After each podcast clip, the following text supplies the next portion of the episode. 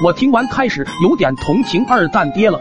我俩经过热烈的讨论，敲定了作战计划，然后各自回家拿了把铁锹，就去了村头。这条路是俩爹每天进出村的必经之路。我俩使出了吃奶的劲头，挖了一个大坑，用树枝插了一层网格，然后在上面铺了一层薄土。为了让效果达到最佳，我俩特地挖的比较深。做完之后又该上学了，我俩也没多想，把铁锹扔到旁边的草丛，就向学校走去。可我俩疏忽了一件事儿，这条路特喵的不仅仅俩爹要走，也是俺们村人进出的必经之路。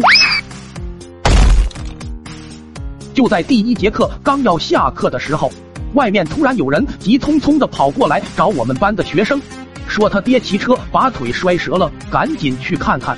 一开始我也没当回事，但是接着又跑来好几个人，虽然原因五花八门，但是结果都是摔折了腿，而且我还隐隐约约的听见他们和老班谈话，说不知道哪个缺了大德的玩意，在村头的路上挖了个大坑。几乎把半个村的人都坑进医院了，我特么这才意识到不对劲儿了，下意识的看了眼二蛋，发现二蛋特喵的居然趴在桌子上睡着了，我气得差点就一口老血喷出来了。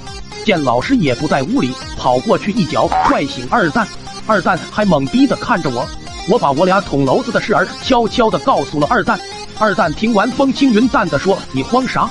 又没人知道是咱俩挖的。”只要你不说，我不说，别人又不知道。我听完觉得貌似有点道理，然后也没去管这事儿了。下午放学回家的时候，刚好赶上村长在案发现场搞侦查，旁边还围着一群受害者的家属。二蛋我俩大气都没敢喘，装作跟我俩没关系的样子，朝着家里走去。可特喵的，就在二蛋要经过村长的时候，突然瞄到了村长手里的铁锹。